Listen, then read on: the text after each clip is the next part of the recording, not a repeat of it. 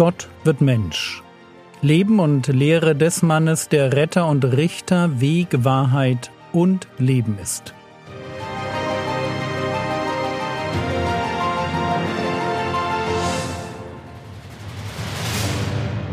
Episode 153 Die Entlastungszeugen des Messias Teil 2 in der letzten Episode haben wir damit angefangen, uns die Zeugen anzuschauen, die Jesus anführt, um sich als Sohn Gottes und, wenn man so will, als Gottes verlängerten Arm auf der Erde auszuweisen.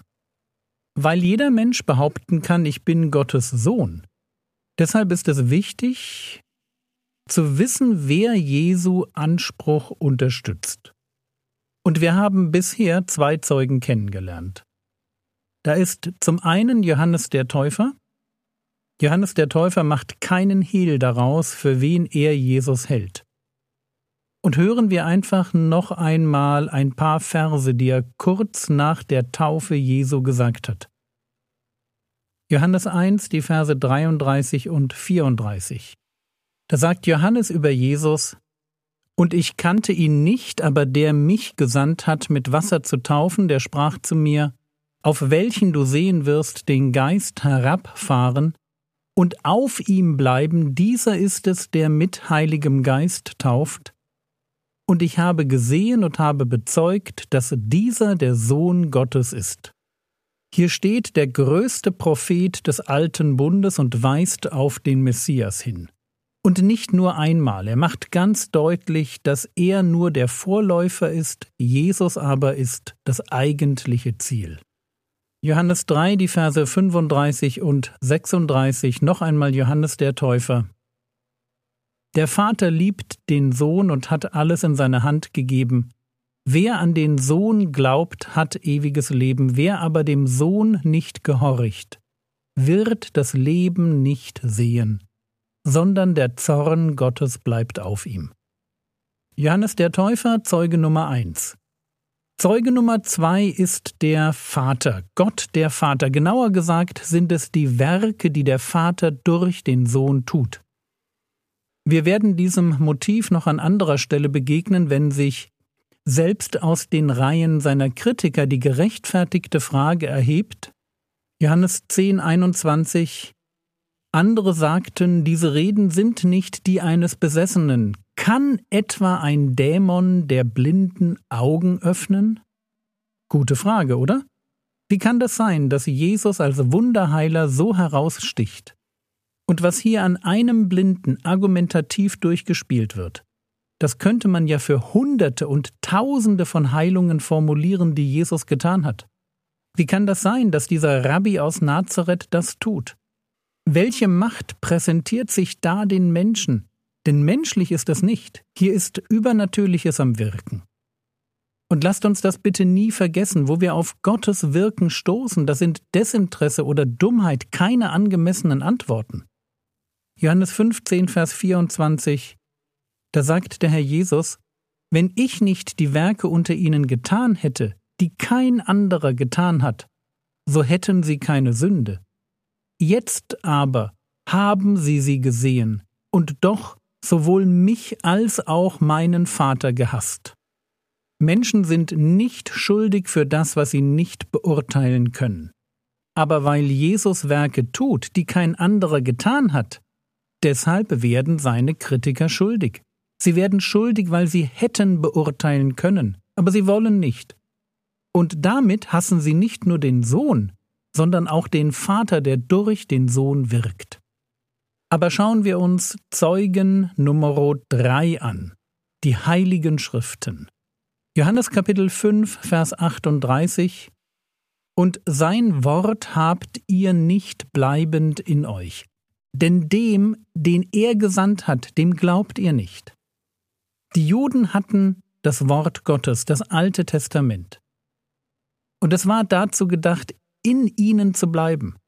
Es war ein Schatz, den Gott ihnen gegeben hatte, um den Weg zum ewigen Leben zu finden. Aber sie sind genau jetzt dabei, aus diesem Vorrecht nichts zu machen, weil sie dem Rabbi Jesus nicht glauben. Johannes Kapitel 5, Vers 39 und 40.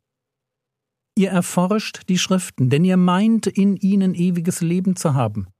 Und sie sind es, die von mir zeugen. Und ihr wollt nicht zu mir kommen, damit ihr Leben habt. Bang. Zeuge Nummer drei, die heiligen Schriften der Juden. Das Alte Testament ist voll von Prophezeiungen auf den Messias. Prophezeiungen, die Jesus eine nach der anderen erfüllt. In gewisser Weise ist das ganze Alte Testament eine gigantische Prophetie auf ihn. Und es ist so paradox. Sie forschen in den heiligen Schriften. Sie sind davon überzeugt, dass die heiligen Schriften ihnen offenbaren, wie man ewiges Leben findet. Aber sie lassen die heiligen Schriften, die auf Jesus hinweisen, nicht zu ihnen reden. Auch Zeuge Nummer drei wird nicht gehört. Hier sehen wir Menschen, die Jesus ablehnen, und Jesus präsentiert ihnen seine Zeugen, Zeugen, die ihn als den Retter, als den Messias ausweisen. Und sie hören einfach weg. Aber mal ehrlich, was bleibt übrig, wenn ich dem Herold des Messias, Johannes dem Täufer, wenn ich dem Zeugnis des Vaters in Form von Wundern und wenn ich den heiligen Schriften nicht glaube?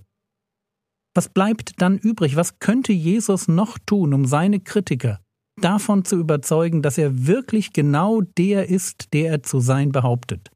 Was könnte er noch tun? Und mir fällt wenig ein. Ich meine, er kann das alles noch auf die Spitze treiben. Er kann statt einem Johannes zwölf Jünger ins Rennen schicken, die alle bezeugen, was sie mit ihm erlebt haben. Er kann noch gewaltigere Zeichen tun und nicht nur andere heilen, sondern selbst von den Toten auferstehen. Er kann noch mehr Prophezeiungen erfüllen, aber faktisch ist Jesus jetzt schon mit seinen Möglichkeiten am Ende. Er ist am Ende, weil sie gar nicht hören wollen. Ihr wollt nicht zu mir kommen. So heißt es hier. Der Herr Jesus ist genau die Art von Messias, die sie nicht haben wollen. Einen, der ins Establishment passt, der wäre ihnen schon lieb. Ein handzahmer Messias, der sich an die Regeln hält, ihnen nach dem Mund redet, sie nicht konfrontiert, den hätten sie gern.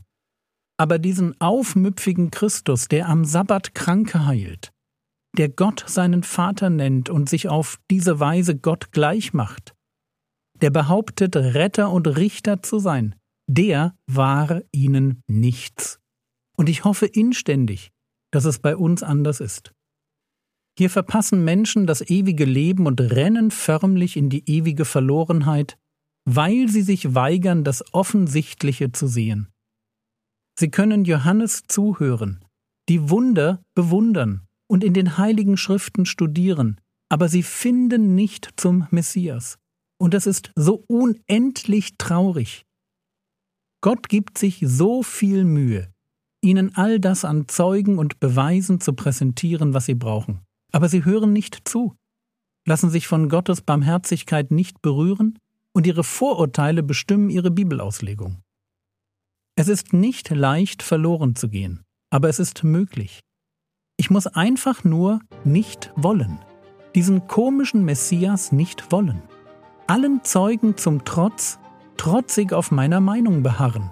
Das ist alles, was es braucht, um verloren zu gehen.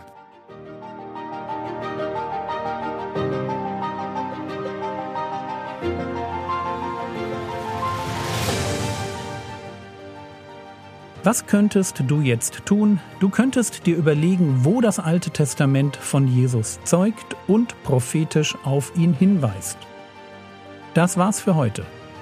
Weil so viele Menschen aus Desinteresse an Jesus vorbeigehen und kein ewiges Leben finden, bete heute doch für ein paar ungläubige Freunde, dass sie sich noch bekehren. Der Herr Jesus segne dich, erfahre seine Gnade und lebe in seinem Frieden. Amen.